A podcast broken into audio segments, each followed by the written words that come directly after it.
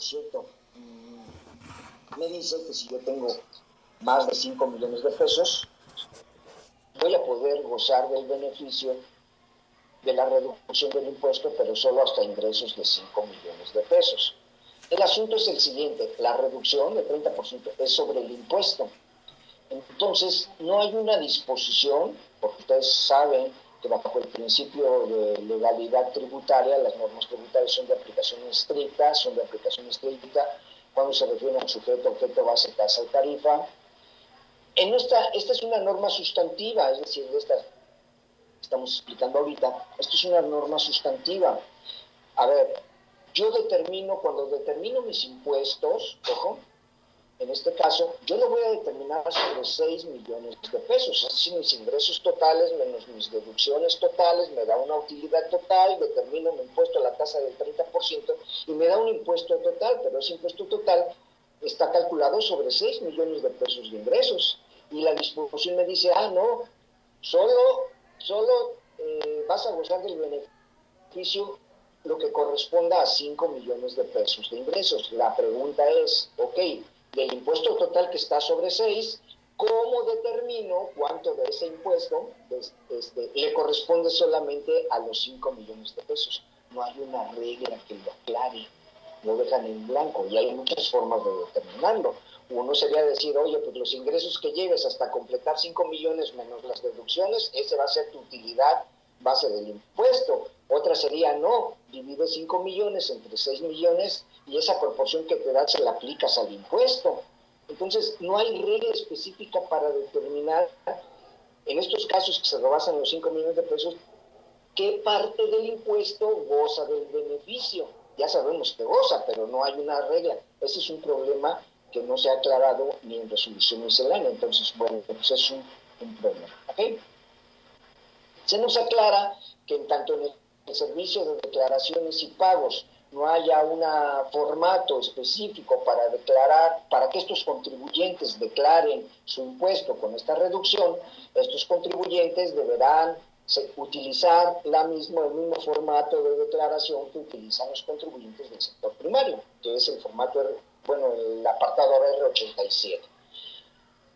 Ahora, otra irregularidad que hay respecto a este régimen eh, es, es, y es muy importante es que, miren, cuando en 2020 se concede este beneficio, este beneficio viene para sobre, una, sobre un eh, régimen eh, de flujo de efectivo.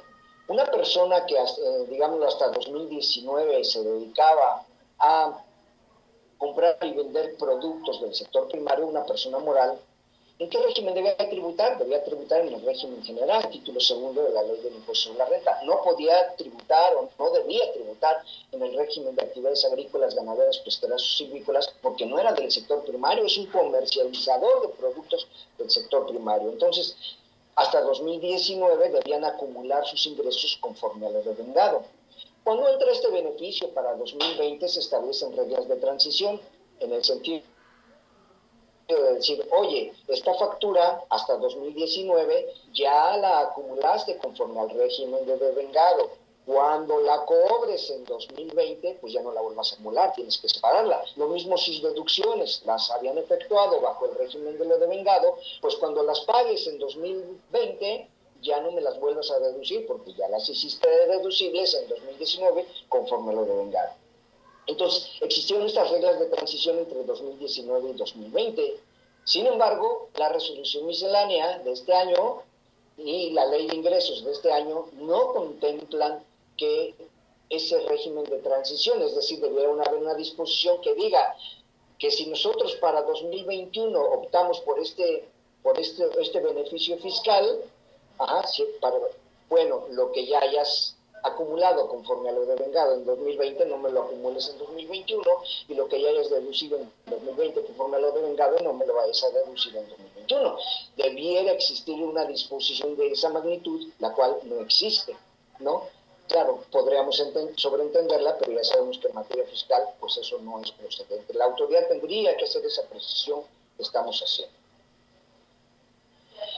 Ya comentamos que se presenta un caso de declaración a más tardar el 31 de enero, conforme a la ficha de trámite 144 ISR, aviso para ejercer la opción a que se refiere el artículo 74E de la ley del ISR, y esto está fundamentado en la regla 2523 de la resolución miscelánea fiscal.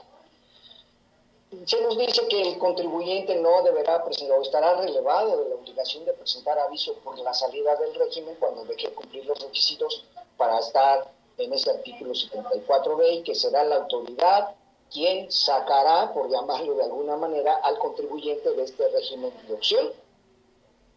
Y claro, pues habrá contribuyentes, si es el caso, que la autoridad lo saque de, estos beneficios fiscales y el contribuyente diga, pero ¿por qué me sacaste si yo no he incumplido ningún requisito y, yo puedo seguir en, en, este régimen? No sé, no entiendo por qué me sacaste, pues bueno, el contribuyente podrá formular las aclaraciones correspondientes. Aunque se concede una reducción en el 30% del impuesto, no se conceden las exenciones, ojo que ya comentamos de 20 UMAS o de 40 UMAS, según se trata de persona moral o persona física, no se conceden esas exenciones que sí se conceden al sector primario.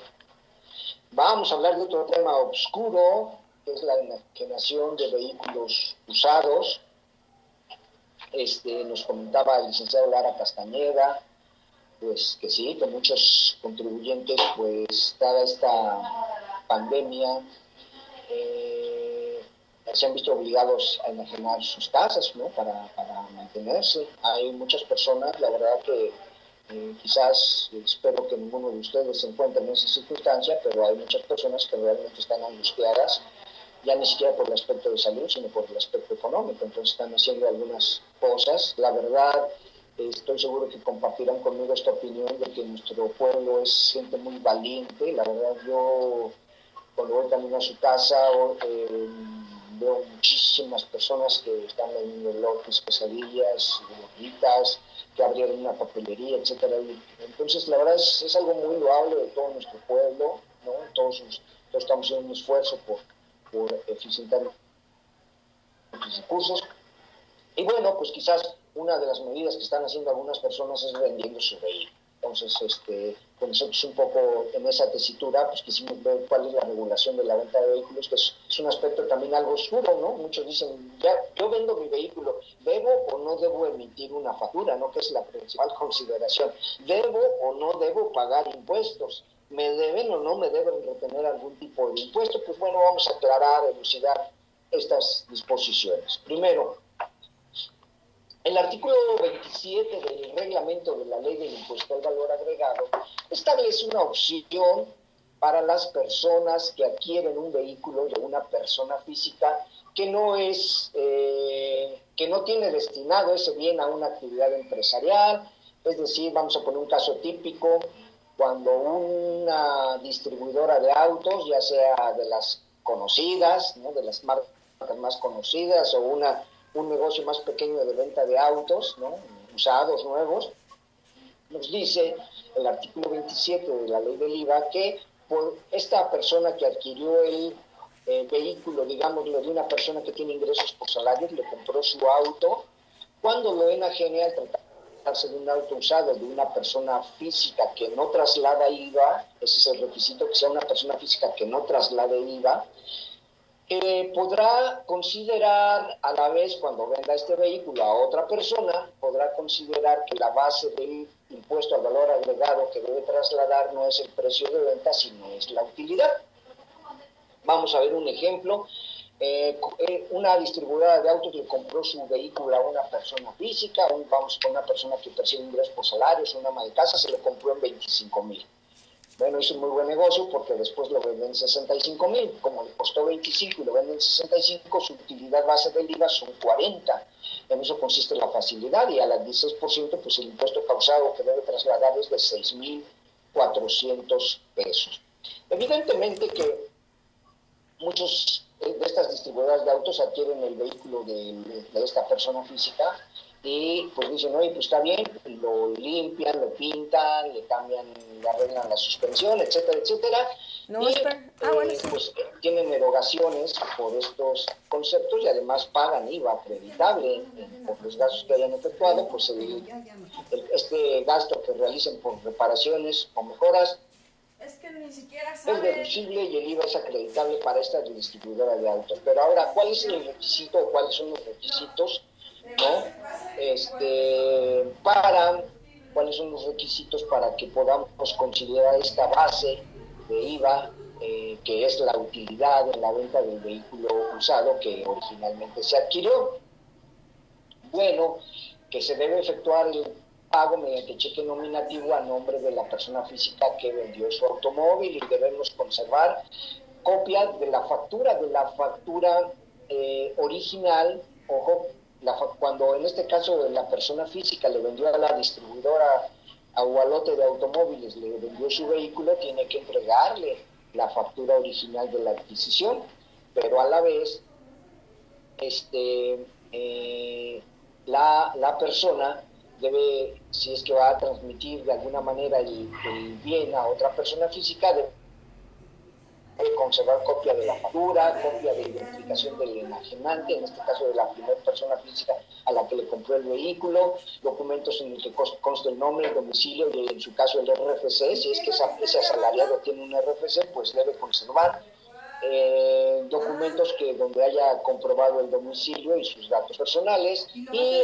debe conservar copia de documento que señale la marca, tipo de vehículo, año modelo, número de motor o serie de la carrocería. Pues esto lo encontramos en la tarjeta de circulación. Entonces, sacándole una copia de la tarjeta de circulación. Esos son los requisitos para eh, poder considerar eh, por las empresas que compran vehículos de personas físicas y los venden, para poder considerar que la base de IVA no es el precio de venta, sino la utilidad. Punto y aparte. Ahora bien, aquí hay algo muy importante.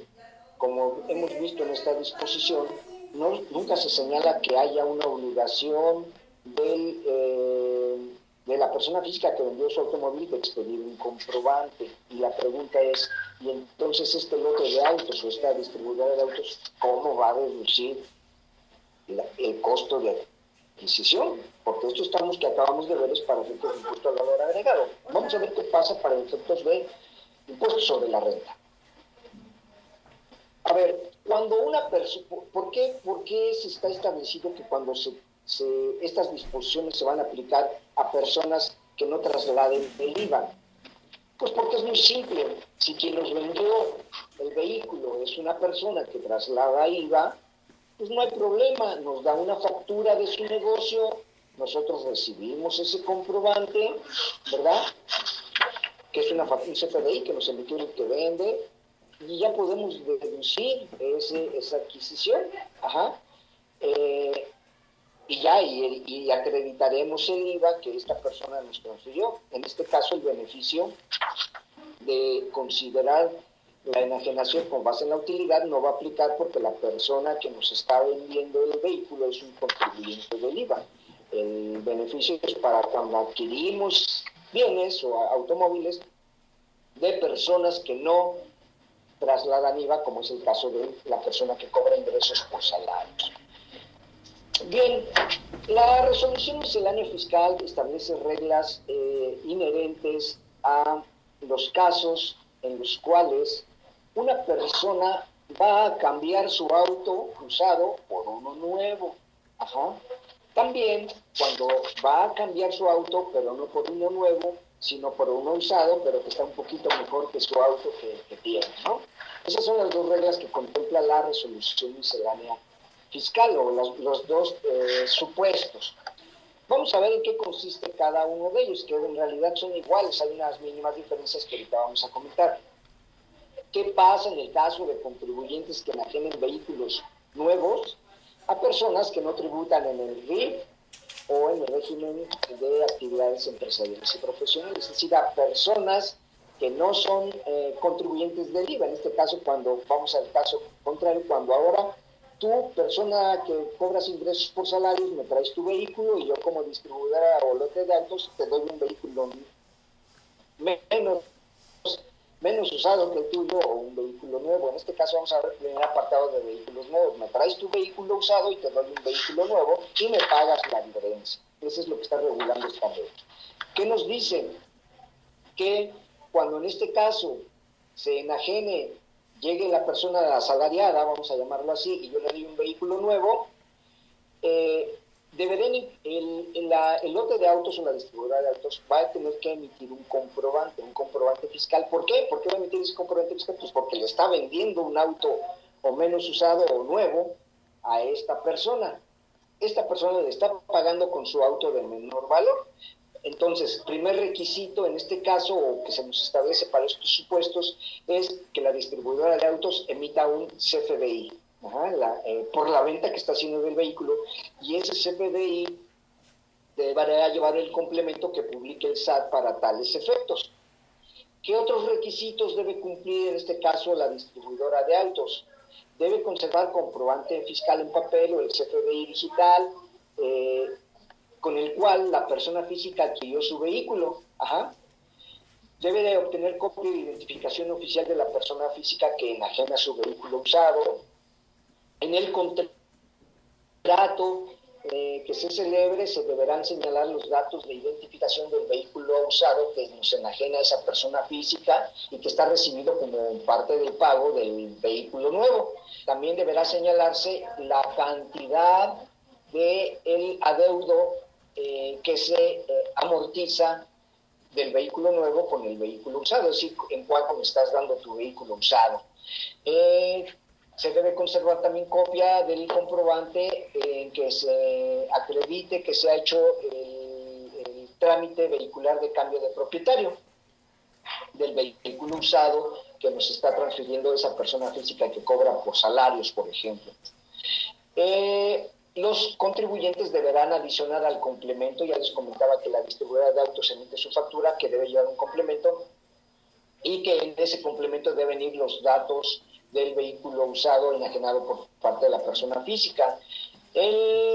ahora bien, fíjese qué cosa tan importante, este CFDI de ingresos, que lleva el complemento con los datos del vehículo y los datos de la persona que vendió su vehículo usado, este complemento, este CFDI con complemento que emite la distribuidora de autos, le va a servir a sí mismo a la distribuidora de autos para efectuar la deducción de la adquisición del el vehículo usado de esa persona física. Fíjense, entonces, en este caso hay obligación de la persona física que vende su auto a un lote de autos, a una distribuidora, de emitir un comprobante fiscal. No, porque en este caso es el complemento el que va a servir para respaldar que se adquirió un vehículo usado de esa persona física. Lo que sí está establecido y que a lo mejor no nos gusta a nadie es que la persona física que enajena su auto debe estar inscrita en el, en el eh, registro federal de contribuyentes y pues eh, ahí establecen dos opciones. O te inscribes tú solita, tu persona física, o si quieres yo como persona que estoy adquiriendo tu vehículo, recordemos que hay reglas que nos facultan a inscribirnos en el RFC a través de los adquirientes de nuestros productos. Entonces dice, en este caso, pues yo te inscribo si tú no quieres inscribirte. Para que yo te inscriba, pues me tendrás que proporcionar tu nombre, tu CUR, copia de tu acta de nacimiento y tu domicilio fiscal. Eh, pero para esto la persona física tendrá que darle una autorización por escrito al, lote de autos o la distribuidora de autos para una autorización de que lo inscriba en el registro federal de contribuyentes y estas lotes de autos o distribuidoras de autos deberán conservar copia de esa o deberán conservar no copia realmente el original de la autorización que les da la persona eh, física. Las eh, distribuidoras o lotes de autos deberán retenerle a la persona física el impuesto sobre la renta correspondiente. Ah, hay retención, claro. Ahorita vamos a ver excepciones o facilidades que nos da las disposiciones fiscales para no efectuar la retención, pero de entrada, en los artículos, el artículo 26 de la ley del impuesto sobre la renta, en sus párrafos cuarto y quinto, nos eh, establecen que se debe efectuar una 20% de retención sobre el precio de venta.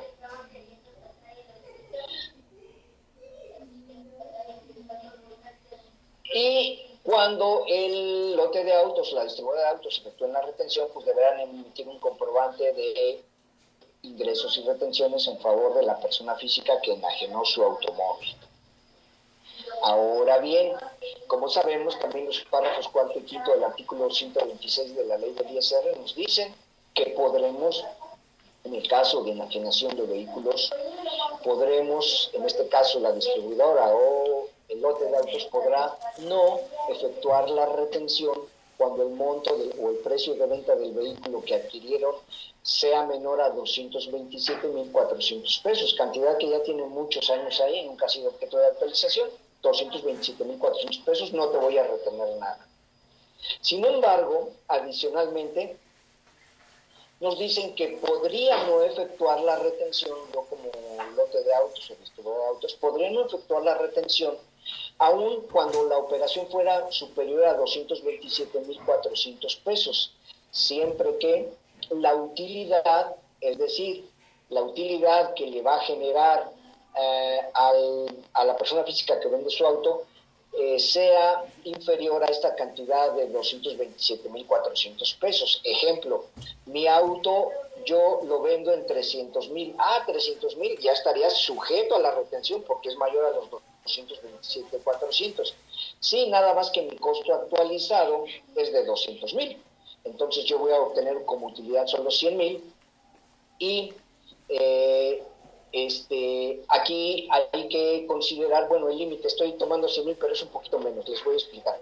El, cuando el artículo 93, la fracción 19 del, ah, eh, de la ley del impuesto en la renta, como ustedes saben y recuerdan, nos establece una exención en ingresos derivados de la venta de bienes muebles hasta tres veces el valor de la UMA elevado al año. No sé, a ver, déjenme ver cuánto me da tres veces el valor de la UMA elevado al año. Son 89.62 por 3 por 365.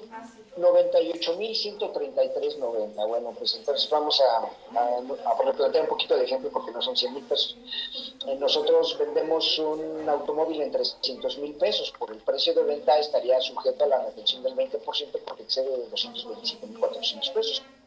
Sin embargo, supongamos que esos 300 mil pesos, bueno, yo, mi costo actualizado es de 210 mil pesos entonces mi utilidad es de 90 mil pesos. Como esa utilidad es menor a las tres veces la UMA, que la señalamos en 98 mil 133.90, entonces también en este caso no será procedente la retención. Esto es muy importante, fíjense que esta regla tiene mucho sentido precisamente por la exención que marca el artículo 93. Si ya me están exentando utilidades de hasta 98.133.90 y, mis, y mi utilidad eh, que voy a tener una operación es menor a este importe, pues ya no le retengas. ¿Qué caso tiene que le retengas y que luego la persona tenga que presentar su declaración para obtener un saldo a favor? Mejor ya no le retienes nada. Ese es el asunto. Hay una opción, o tienen las personas que enajenan sus vehículos, en este caso, tienen una doble opción para determinar la base de su impuesto. Eh, tienen la primera opción eh, la ley establece que una persona que enajena su vehículo eh, debe disminuir el costo de adquisición en un 20% anual, es decir, en cinco años. Ajá. Eh, hay personas que pues sus vehículos tienen más años, entonces se entiende que al disminuir 20% cada su costo que pueden reducir, pues al final de 5 años o al, año 6 ya no tienen costo de deducción. Luego entonces todo el precio de venta se les va a considerar un ingreso. Entonces ellos tienen dos opciones, la opción que quieran elegir. Opción número uno, te voy a facultar primero a que si tu auto tiene menos de 5 años, en este caso te voy a facultar a que actualices el costo de adquisición, ya sabemos con base en un factor que deriva de la aplicación del índice nacional de precios del consumidor. Desde la fecha de adquisición de tu vehículo hasta el mes anterior al, mes en que estás enajenando tu vehículo. Entonces tienes dos opciones. Si tienes costo todavía, costo deducible, lo vas a poder actualizar. La otra es que la otra opción es no actualices el costo eh, deducible, no lo actualices y dedúcemelo a valor histórico. Entonces, esto que les explico se, se, precisa en esta, en esta lámina, que nos dice que tratándose de los contribuyentes que hubiesen ejercido la opción de no aplicar la disminución del 20%, es decir, yo no quiero disminuir mi costo en un 20% anual, ah, no quieres disminuir tu costo por 20% de tu costo anual, no me vas a actualizar el costo de adquisición, me lo vas a considerar histórico.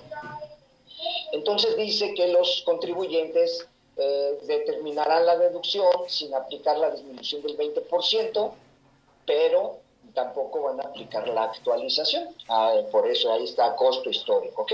Entonces son dos opciones que tengo yo ahí para este asunto. Reitero, o, de, considerar el costo que todavía tenga actualizado o no me lo consideres actualizado o considerarme el valor histórico y no vas a aplicar un 20% por cada año transcurrido. Entonces es, un costo total pero a valor histórico.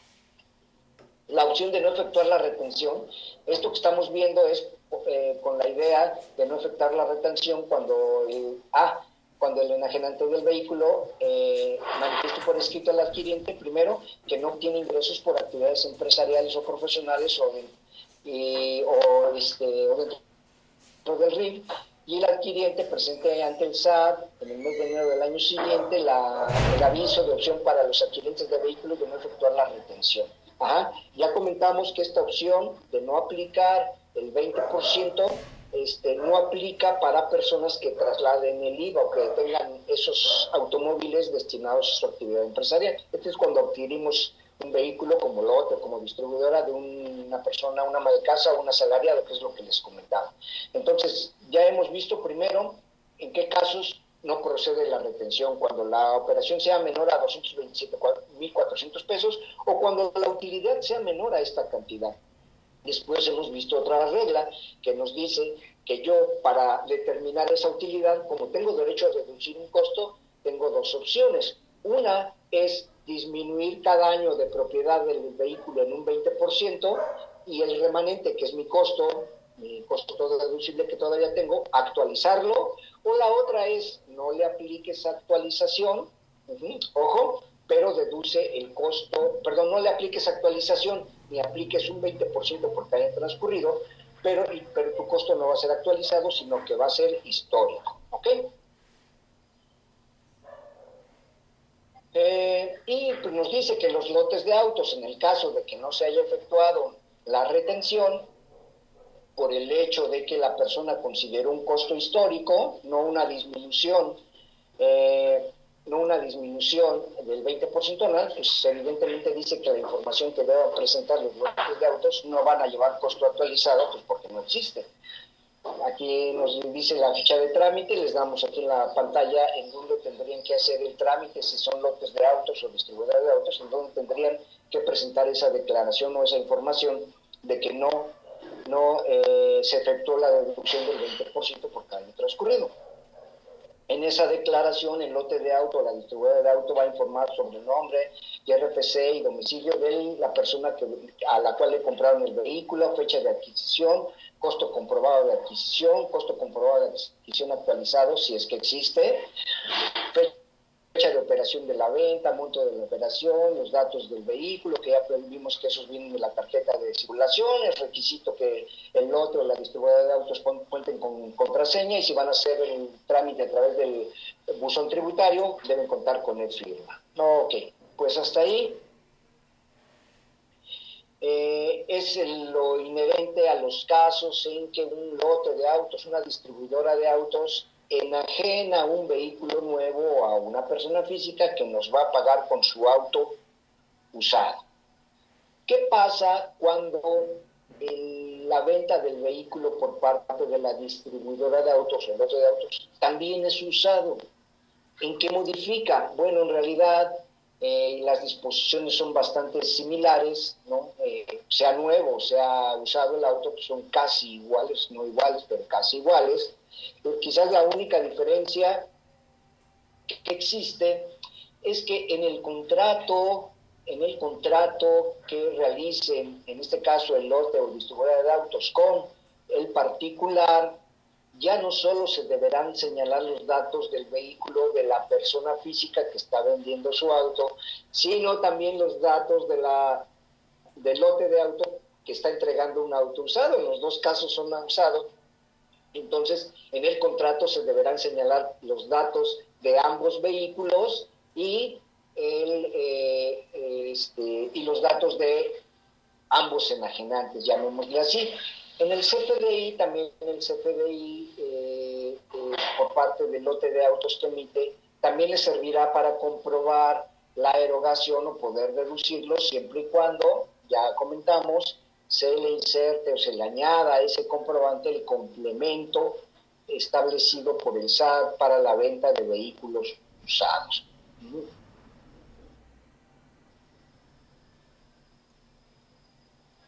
Hay una opción, bueno, ¿y qué pasa? Eso es cuando la persona física que vende su auto, ya sea eh, eh, realiza una operación con un lote de autos, una distribuidora de autos, y le van a entregar un vehículo usado o uno nuevo. Pero ¿qué pasa si solamente vende su auto? ¿Está obligado a emitir un CFDI? Sí, está obligado a emitir un CFDI. Eh, la regla 2734 de la resolución miscelánea fiscal establece la opción para que las personas físicas emitan el CFDI a través de los adquirentes de sus productos, en este caso a través del lote de autos, la distribuidora de autos que le compra su vehículo. Entonces, en esta regla, pues establece que, cuál es la facilidad. Pues esta regla nos señala que la emisión del comprobante fiscal podrá efectuarse a través de un proveedor de certificación de expedición de CPDI, lo que normalmente yo llamo como prestarte presto mi proveedor de certificación. Oye, tú vienes persona física a venderme tu auto, tú no facturas, te dedicas al realizas un trabajo personal subordinado, tú no facturas, pero me debes facturar, las discusiones te obligan a facturar, pero yo no facturo, no te preocupes. Si no estás inscrito en el RFC, yo te inscribo. Y si ya estás inscrito, pues nada más dame tus datos del RFC de alguna manera, entre comillas, te voy a prestar mi proveedor de certificación para que a través de él me puedas emitir mi, el comprobante a mí. Entonces, esas serían las, las diferencias entre vender un auto usado y uno nuevo, primeramente, y entre eh, con el supuesto de que no hay un auto a cambio, sino que solo vine a vender mi automóvil usado. ¿okay? Vamos a hablar del eh, Infonavit, que realmente la, eh, la discusión en materia de Infonavit, bueno, pues quizás esencialmente, aunque hay algunas modificaciones sobre, la eh, sobre el monto de los créditos, todo esto que se publica a través de las reglas para el otorgamiento de créditos, quizás lo novedoso en materia de Infonavit es que ahora se faculta al beneficiario de un crédito de vivienda a comprar suelo. Anteriormente solo era para remodelar casa, comprar casa, ampliar casa, ahora ya se puede comprar suelo, al revés, ¿no? Antes eh, me das el crédito para comprar un suelo y la construcción pues ya veré yo cómo la hago. Entonces, esa es, digamos, la novedad, que ahora se puede adquirir suelo. Hablando de seguro social, hay pues modificaciones muy importantes, ¿no? Seguramente han escuchado, eh, es, bueno, esencialmente el tema fundamental en materia de seguros sociales, un cambio en el régimen de las pensiones por su de edad avanzada y vejez. Primero, el primer gran cambio, que seguramente ya lo han escuchado, es que disminuye el número de semanas eh, de cotización necesarias para obtener una pensión. Disminuye de 1.250 a 1.000 semanas de cotización. Ese es el primer gran cambio. Claro que este cambio va a ser paulatino, no es ya, ¿no? Aunque ahorita vamos a ver cómo se ve esta este cambio este, eh, a través del tiempo. Entonces, el primer cambio, disminuye de 1.250 a 1.000 semanas de cotización. Tenemos dos tipos de pensiones, o tres modalidades para pagarle a una persona su pensión. Esto no es una reforma, es, es una aclaración que hacemos para entender el cambio de la reforma.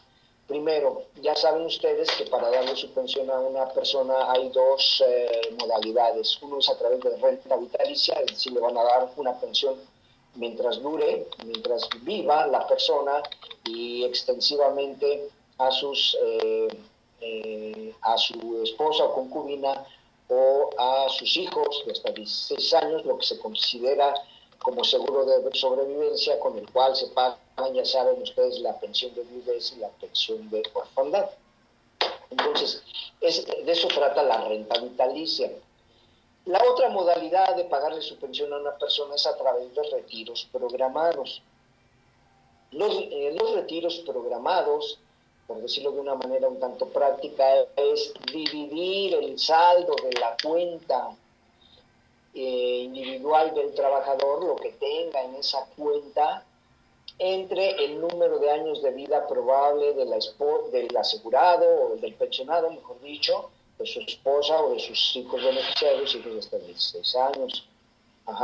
Dividimos, sumamos la vida, los números de años de vidas probables del pensionado, su viuda y sus hijos, y entonces esa suma la comparamos o hacemos una división entre el saldo de la cuenta, entre el número de años, y nos va a dar una pensión eh, anual. La dividimos entre dos y nos va a dar una pensión mensual a través de retiros programados. En realidad esta forma de determinar una pensión no es conveniente porque lo que te des, digamos, lo que te dé este cálculo es lo que te den de pensión y luego las cantidades son muy pequeñitas. Aparte de que con el perjuicio o la, la, la inconveniencia de que cuando se acabe, si las personas viven más de los años estimados, este, ya dejan de percibir pensión. Entonces muchos dicen, no, primero, porque esta modalidad de pensión es para personas que tienen salarios muy grandes y que tienen una cuenta total ahí. Entonces, para ellos, pero en términos generales, pues nunca es conveniente este tipo de pensión. Pues mejor me das mi pensión durante el tiempo que me quede de vida a mí, a, a, mi esposa concubina o a mis hijos. Entonces, este, mejor, esa es la modalidad que seguimos. Una diferencia importante pues es en el pago que se hace de estos recursos, porque en tanto la pensión por, eh, por eh, retiros programados, eso se hace directamente de la cuenta de la FORE, la renta vitalicia, eso se contrata con una institución de seguros, debe ser una pequeña diferencia. Ahora, ¿por qué, por qué, a qué viene a colación todo esto? Bueno, pues porque con la reforma en la ley de seguro social para 2021 nos dicen que podría yo elegir eh, una modalidad mixta, cosa que hasta 2020 no existía. Es decir, oye, mira, yo tengo mucho dinero aquí, con esto me alcanza para que me des una pensión mínima, ¿verdad? Y por la parte que me sobra, que es mucha, voy a elegir retiros programados. Entonces es una mezcla de modalidades de pensión que se da a partir de 2021. Ahora bien, eh, hay un cambio en el artículo 168 de la Ley del Seguro Social que nos establece eh, eh, la forma de determinar la pensión mínima garantizada o la pensión garantizada. ¿Qué es la pensión garantizada? Es la cantidad mínima que debe recibir una persona de pensión, es decir, siempre que una persona esté en el supuesto de ser pensionada, no le podrán pagar menos de esa cantidad. Hay un cambio muy radical en la determinación de la pensión mínima. Anteriormente, eh, hasta 2020, ¿qué ocurría? Eh, decían, oye, yo ya cumplí 60 años, si quiero una pensión por 60 de edad avanzada, pues 65 años, si quiero una pensión de vejez, yo ya cumplo los requisitos, tengo las semanas, eh, tengo la edad, pues vengo a que me des una pensión.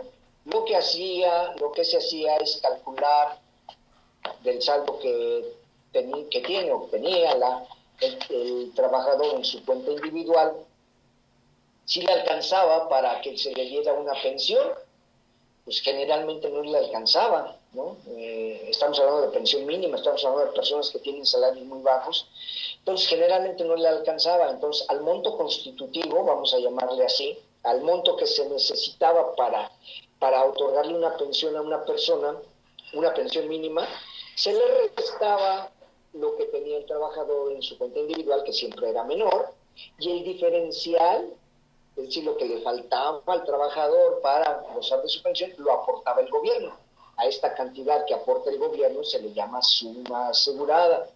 Entonces, ya le, ya le completaban al trabajador el monto que requería para que le dieran su pensión mínima de manera vitalicia, pero era una pensión mínima.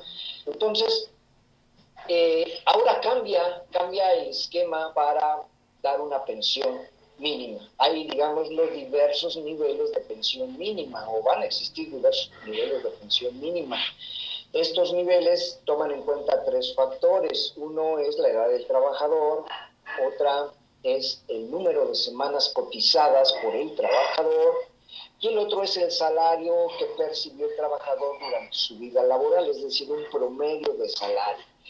Pues ustedes dirán, ay, pues no va a convenir, porque ahora resulta que si en 1960 una persona ganaba 40 pesos y ahorita gana 6 mil, pues si promediamos 40 pesos, 50, etcétera, etcétera, lo que ganaba en ese entonces, pues me va a dar un salario muy pequeñito. Entonces no me va a convenir, no, no, no. Este promedio de salarios de los eh, durante la vida del trabajador se va a considerar en veces de salario mínimo.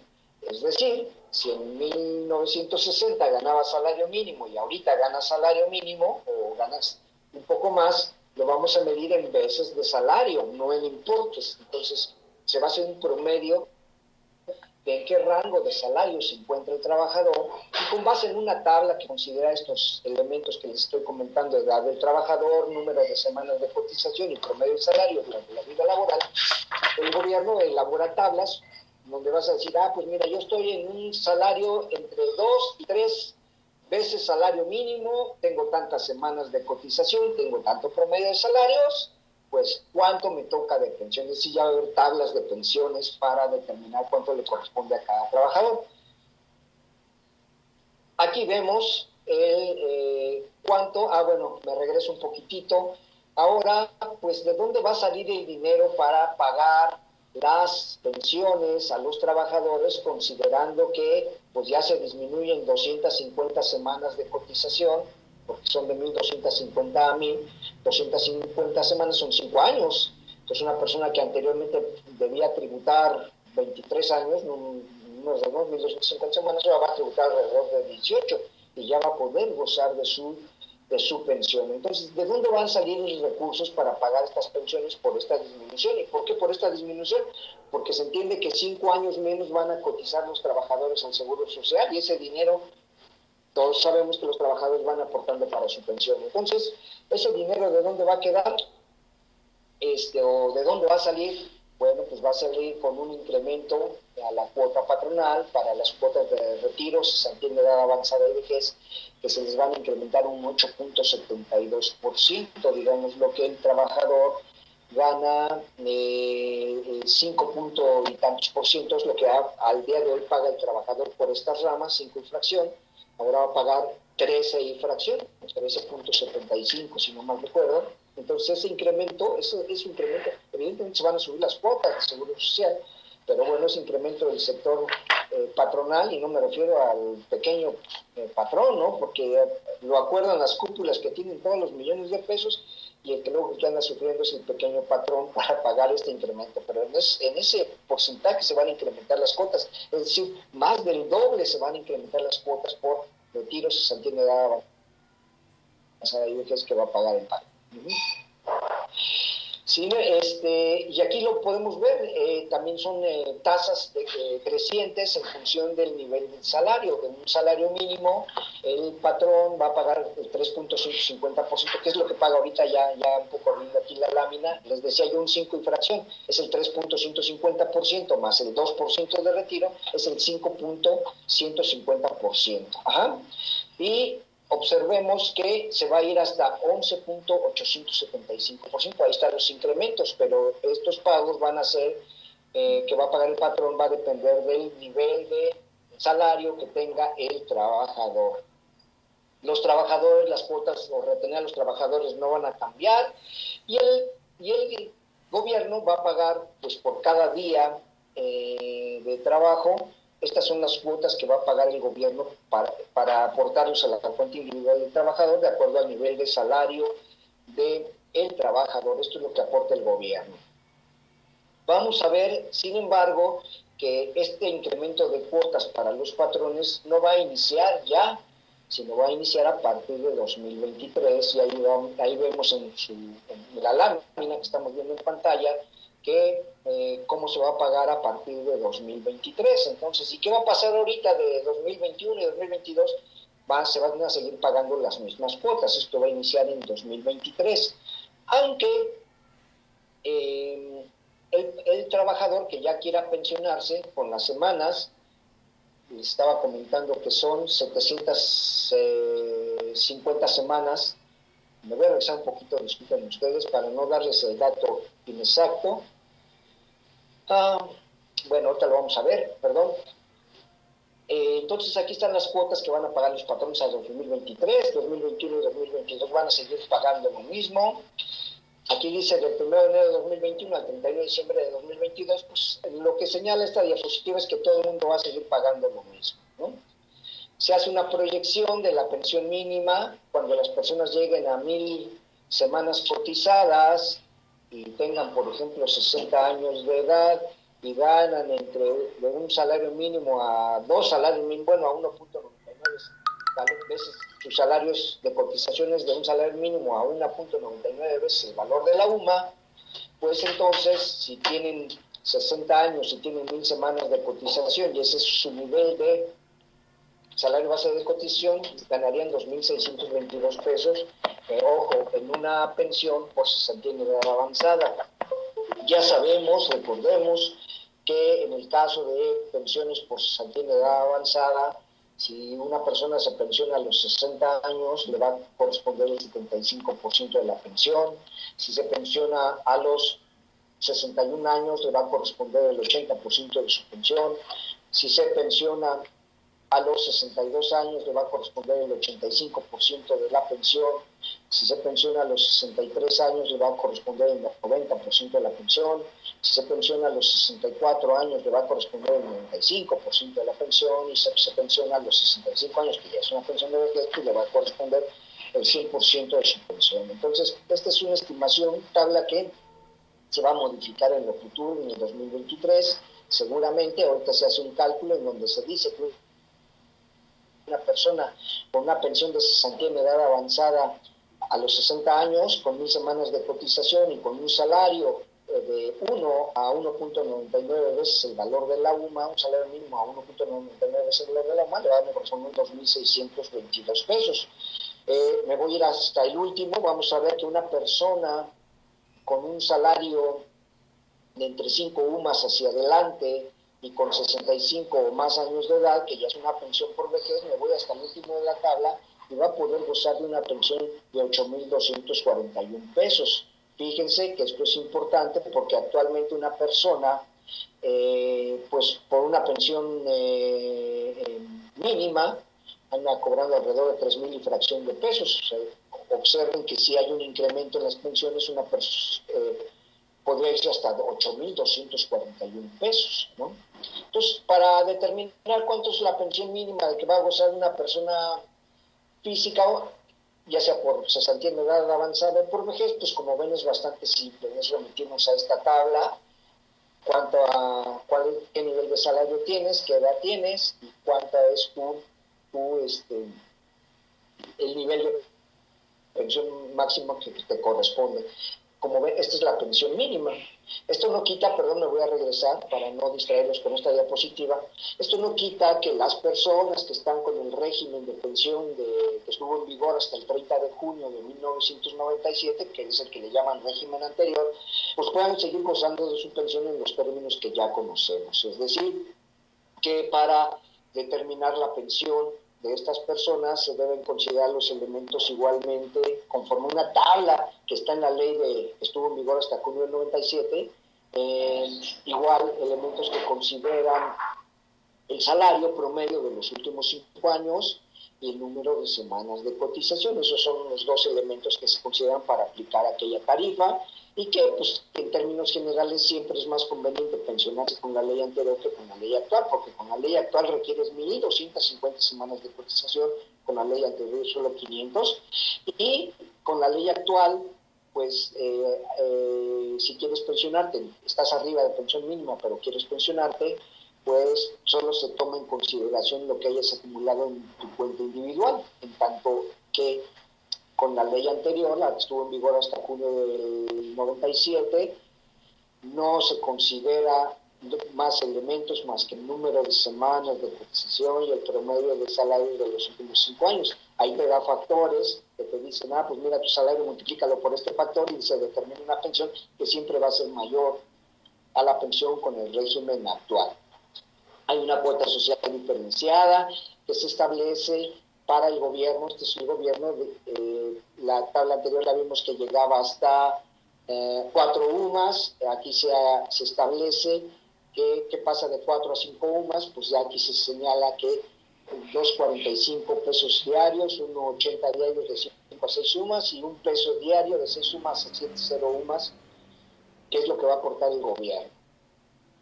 Los retiros programados ya les explicaba cuál es, dividir el saldo de la cuenta entre el número de años de vida probable del eh, pensionado, de su viuda o de sus hijos. Y entonces eso es esos son los retiros programados.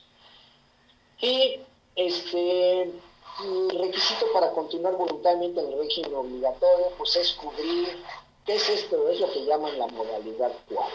¿no? El requisito es el requisito es eh, pues cubrir las cuotas, tanto de las obreras como patronales, es decir, una persona se quedó sin empleo, está fuera de su empleo, pero ya, ya casi cumple, está por cumplir los eh, supuestos para pensionarse, ¿no? En este caso estamos hablando de las mil semanas que se va a modificar. Oye, este es el supuesto para pensionarse, eh, pero ya no trabajo y pues eh, no quiero perder mis derechos de, mis semanas de cotización. Yo, yo puedo seguir pagando las cuotas obrero patronales para que se me siga dando el beneficio de mi pensión. Pues claro, es más, no solo eso, sino que pueden subir si antes ganaban, no sé, vamos a suponer mil pesos diarios, pues ustedes quieren una pensión más grandota, pues la suben a tres mil pesos diarios, ¿verdad? Hasta que completan sus semanas, se saca el promedio de salarios de los últimos cinco años y como ya ustedes le metieron más dinero para gozar de una pensión más grande, ojo, esto es para los que ya no están trabajando, pues entonces eh, eh, van a gozar de esta pensión más, más grande. Entonces, mucho, esto del artículo 218, que es requisitos para continuar voluntariamente en el régimen obligatorio, es lo que se conoce como modalidad 40 y es una forma de obtener una pensión mayor, ¿no? Ojo, no, no lo hagan así tan al, sopetón como normalmente se dice, pues porque luego se llevan chascos. Antes de hacer un cambio, tienen que ver, hacer un cálculo de cuánto les corresponde a la pensión. Acuérdense que en el caso de pensiones, eh, nunca van a gozar de una pensión del 100% de su salario. ¿eh? Esto deben tener en cuenta un 70%, un 80% de pensión de su salario si es que les va muy bien. Esto es a lo, a lo que más o menos van a acceder. Bien, pues hasta aquí acabamos con las reformas en materia de ley del Seguro Social. Vamos a ver algunas eh, reformas que se han hecho a la ley del impuesto sobre la renta. La primera es que desaparecen los programas escuela-empresa. Anteriormente decían, oye, pues yo quiero constituir una empresa, pero no para generar lucro, sino que quiero que los, las personas que vengan aquí a mi escuela, que es una empresa en realidad, vean cómo se opera una empresa en la vida real. Entonces, estoy constituyendo una escuela para enseñar a personas cómo se opera una empresa en la vida real. Bueno, pues estos programas escuela-empresa nunca tuvieron eh, adeptos, ¿no? Decía el gobierno que solo tenía un adepto a este programa y que en su última solicitud que presentó incluso se le rechazó. Entonces dijeron, pues nadie le hace caso a esta figura, ya la desaparecieron como opción de ser donatario autorizado. Eh, hay sociedades o asociaciones civiles que se dedican a otorgar becas a la investigación científica o tecnológica, la investigación para preservar la flora o fauna silvestre, terrestre o acuática, o para la reproducción de especies en peligros de extinción, o para las conservaciones de su hábitat. Bueno, pues estas personas eh, tradicionalmente, porque así lo establece el título tercero, el artículo 80 y el 79 de la ley del impuesto de la renta, se han regulado conforme al título tercero de la ley del ISR, es decir, como personas morales con fines no lucrativos. Ahora bien, para que se les permita seguir estando dentro de este título tercero, se les establece la obligación de que deban contar con autorización para ser donatarias autorizadas. Si no cuentan con esta autorización, van a tener que abandonar este título tercero e irse ahora sí a tributar en el título segundo de la ley del ISR. Se les establece de plazo el primero de julio de 2021 para contar con esta autorización y si no lo logran, pues te vas al título segundo.